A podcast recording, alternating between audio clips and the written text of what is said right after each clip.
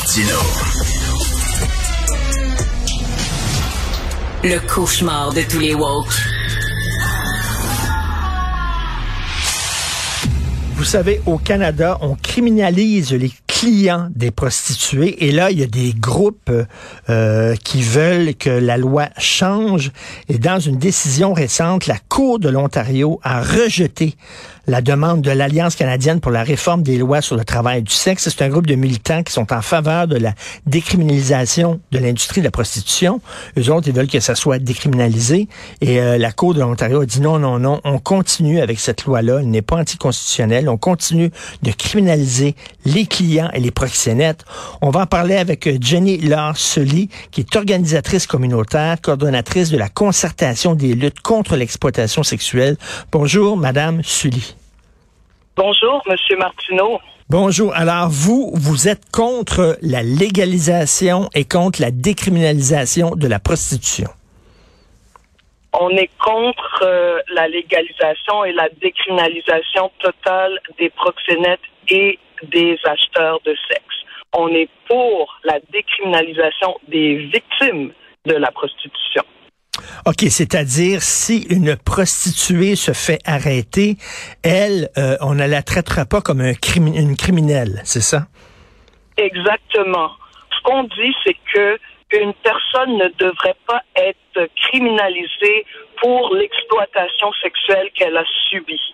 Euh, par contre, ceux qui organisent euh, l'industrie du sexe, ceux qui organisent le système d'exploitation, les acheteurs de sexe euh, dont la demande est croissante, les proxénètes qui font tout pour répondre à cette demande croissante, une demande de, pour des, filles de plus en plus jeunes, il faut le dire. Euh, donc, euh, il faut les criminaliser parce que, soyons clairs, c'est un milieu qui est relié au crime organisé et c'est un milieu où il y a extrêmement, vraiment extrêmement beaucoup de violence. Bon, euh, Madame Jenny Lansully, c'est sûr et certain que tout le monde est d'accord. Euh, bon, la prostitution euh, juvénile, des gens qui sont mineurs, on devrait donner des sentences très sévère.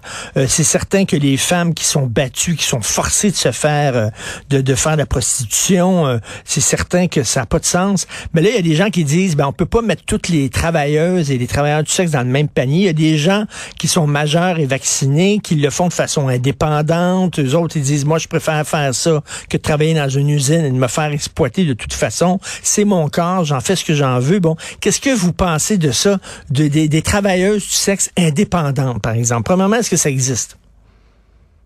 Euh, ça existe, euh, oui. Il y a toutes sortes de circonstances, de raisons qui vont faire que euh, il y a un choix qui peut être fait d'entrer dans l'industrie du sexe. On n'est pas là pour remettre ça en question.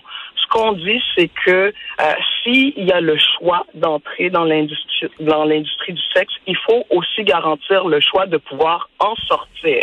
Donc, quand on regarde le système dans, dans son ensemble, ce qu'on constate, c'est que euh, c'est euh, beaucoup plus facile d'y entrer que d'en sortir. Et donc là, euh, ce choix-là d'en sortir, la manière de, de, de, de faire en sorte que ça soit possible, effectivement de s'en prendre aux exploiteurs, de s'en prendre à ceux euh, qui font le choix, hein, parlons de, ceux qui font le choix d'acheter des actes sexuels sans se soucier des conséquences euh, sur les femmes et les filles et sur la société en général.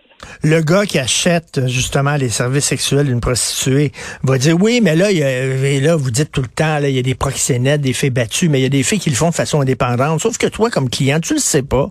Tu le sais pas, la fille avec qui euh, tu couches, mettons, tu le sais pas si elle est forcée de faire ça, si ça est tente, si elle est battue, si elle fait partie euh, d'un réseau, ou alors si elle fait ça de façon indépendante. T'en as aucune idée. Exactement, c'est pas possible de le savoir et euh, c'est certain que euh, dans les annonces en ligne, parce que de plus en plus c'est en ligne que, que des services sexuels, des actes sexuels sont annoncés, euh, il y a toujours euh, la présentation comme quoi c'est des filles qui sont heureuses d'être là, mais euh, en fait le client qui fait ce choix-là ne le sait pas et prend la décision de ne de ne pas euh, en tenir compte.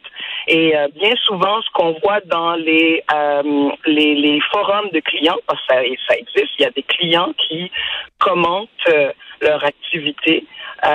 souvent, ils vont dire, il me semble que hum, je, je, viens de sortir euh, d'une d'une d'une prestation. Hein? Euh, je viens de de, de m'acheter euh, du sexe de une telle Mélanie, Julie, whatever. Puis il me semble que elle était pas là de son plein gré. Mais bon, c'est pas grave.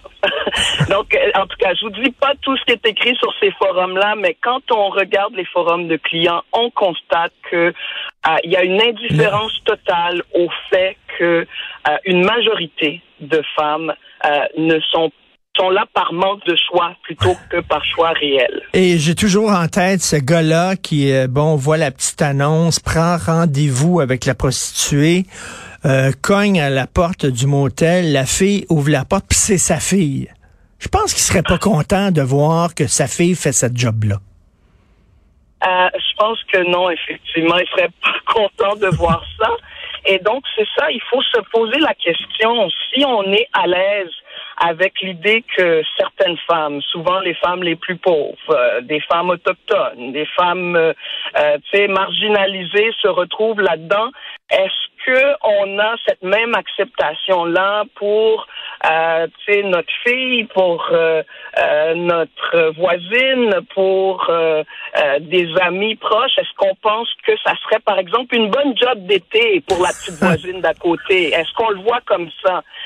Donc soyons clairs, là, de quoi est-ce qu'on parle quand on dit que c'est un travail comme un autre, mais c'est bon seulement juste pour une catégorie de femmes et que pour les femmes qu'on apprécie et qu'on respecte, non, non, on voudrait pas qu'elles fassent ça. Là, le truc de, de, criminaliser euh, le, le, le, gars, le consommateur de services sexuels, il y a des gens qui disent, des travailleuses du sexe, vous le savez, euh, Madame Sully, qui disent, ben là, les gars vont avoir peur de se faire pincer par la police, donc ils iront pas dans des motels, ils vont aller euh, dans le bois, ils vont aller là encore plus loin et là les filles vont être encore plus vulnérables parce que euh, elles vont vraiment être isolées avec ce gars-là et donc ça rend les femmes encore plus vulnérables qu'avant l'idée de criminaliser les clients. Vous en pensez quoi de ça?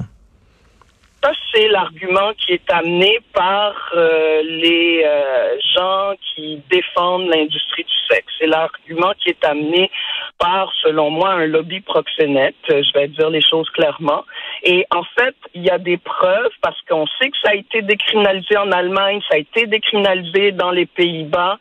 Euh, et on constate que la violence est toujours aussi présente et qu'elle a même augmenté en 30 ans de décriminalisation totale ou de légalisation.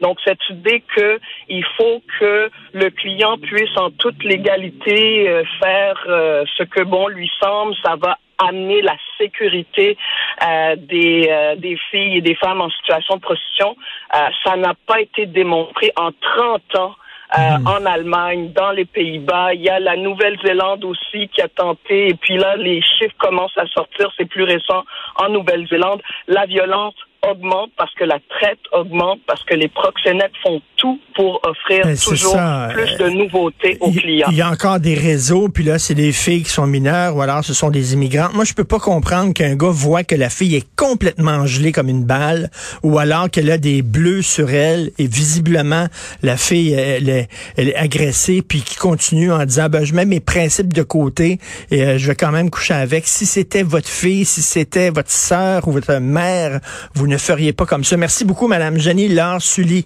Merci. Bonne journée. Merci. Au revoir. Bonjour. Au revoir.